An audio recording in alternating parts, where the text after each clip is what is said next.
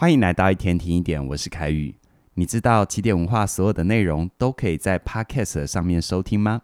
你只要在各大 Podcast 应用里搜寻起点文化一天听一点，你就可以订阅我们。欢迎你加入我们的 Podcast，享受纯粹听觉的体验。你会不会害怕上台讲话呢？有些朋友对于公众表达本来就没有自信，所以遇到必须要说话的场合，他宁可推脱闪躲飘，也没有勇气在众目睽睽下好好的跟大家说话。而公开讲话为什么让人这么恐惧？主要有两个原因哦。第一个原因就是很害怕不知道要说什么，结果干在台上出丑；而第二种就是害怕说得太空洞。所以很用力的想让人听了言之有物，拼命的加东加西，结果越讲越乱，不但让人听不懂，还砸了自己的招牌，这真的很让人挫折。如果你也有这样的困扰，那该怎么办呢？今天跟你分享公开讲话三个步骤，那就是承接情绪、给干货跟发起小行动。而具体来说，这三个步骤要怎么使用呢？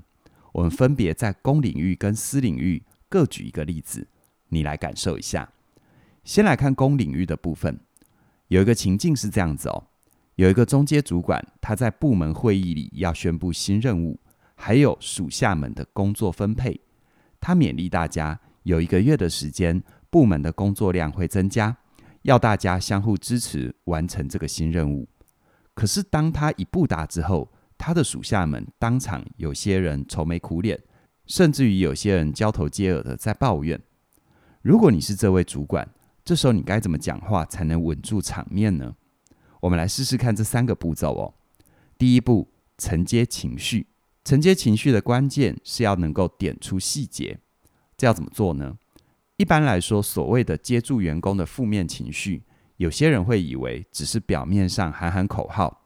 比如说，我知道大家压力大，大家都辛苦了，我们漂亮干完这张订单，再来好好的犒赏大家。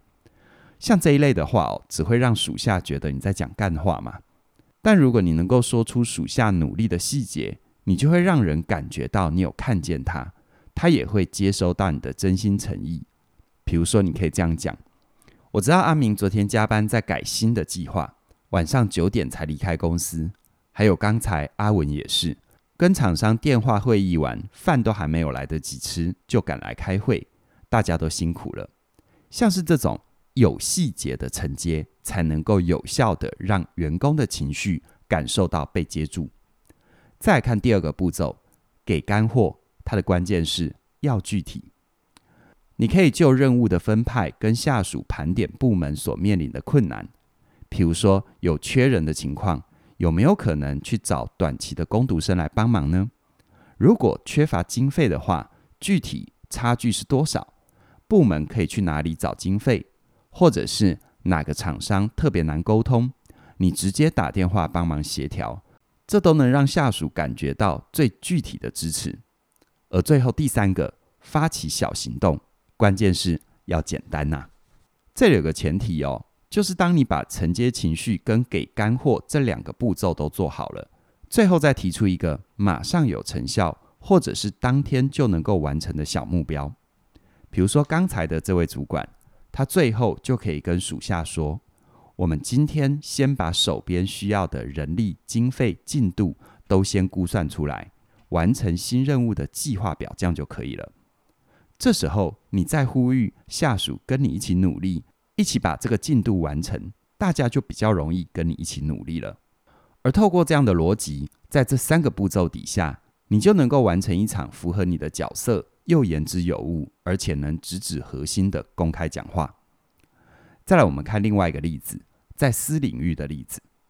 如果你有孩子，你需要公开讲话的场合，那很有可能就是学校的家长日。我们一样用承接情绪、给干货跟发起小行动的模型一起来套看看哦。比如说，你到了孩子的班级里面，跟老师还有其他的家长一起讨论学习计划。老师说，你家的小孩最近变得比较专心，更喜欢学习，进步也很多，请你上台跟大家分享一下。这时候你要怎么样帮自己组合讲话的内容呢？第一个步骤，承接情绪。要细节。你可以先感谢老师的用心，再说说你在日常生活里跟老师交流的感受，像是很谢谢张老师在群组里提供五子棋教数学的方法，让我陪孩子做功课的时候多了交流跟互动，或者是说我很喜欢张老师推荐的展览行程，这可以让我带孩子出门走走，也能够让孩子接触到新知识，而且更重要的就是。当你能够接住老师的情绪，感谢老师，在此时，你其实还在释放另外一层讯息，那就是你在跟其他家长传达，配合老师，一切会变得比较简单。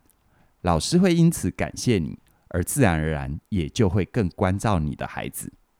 接着来看第二个步骤，给干货要具体，这里就可以分享你跟孩子相处最真实的感受，像是。我家小孩很喜欢玩三 C，不喜欢出门，我也很挫折，时不时就会跟小孩发脾气。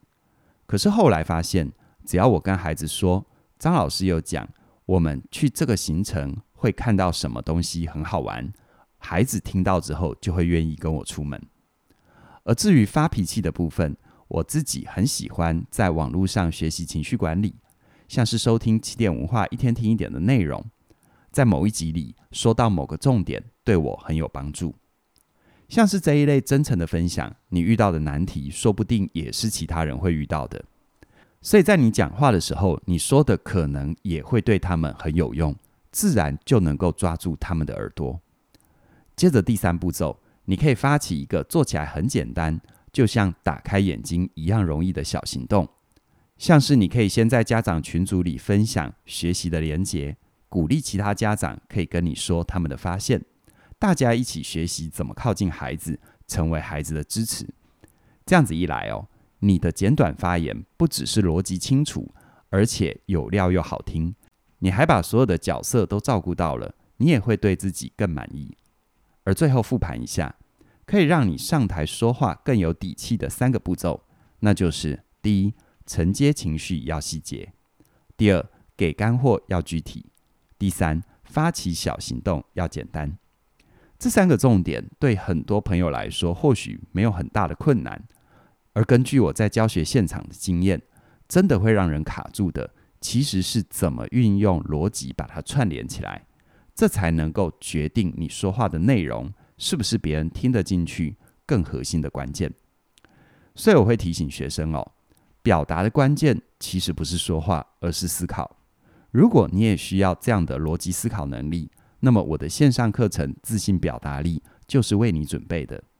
在这门课程里，我会透过敢表达、说清楚，一直到听得进、会去做这四大主题，陪伴你建立表达的风格。你不必像任何人，你只需要成为你自己。而如果你觉得讲话对你来说不是问题，真正的问题在于你要能够讲出自己的观点跟论述。关于这个部分，我的另外一门线上课程《专业有价》就能够陪伴你明确自己的定位，锻炼你掌握重点、提出观点的能力。如果这两门课程你都还没加入的话，我还有个好消息要跟你分享：从即日起一直到十月五号的晚上十二点之前，你加入任何一门线上课程都可以享受九五折的优惠，同时加入两门课程八八折。如果你同时加入三门课程，包含三门课程以上。那就更划算了，你可以直接享受七九折的优惠，就可以把这些喜欢的课程一次打包带走。这是我们起点文化十岁生日的十周年庆为你准备的心意，期待你能够把握这个机会，跟我们一起学习相关的课程资讯，在影片说明里都有连结，期待你的加入，让我们一起可以说出自己的观点，赢得别人的理解。那么今天就跟你聊这边了，谢谢你的收听，我们再会。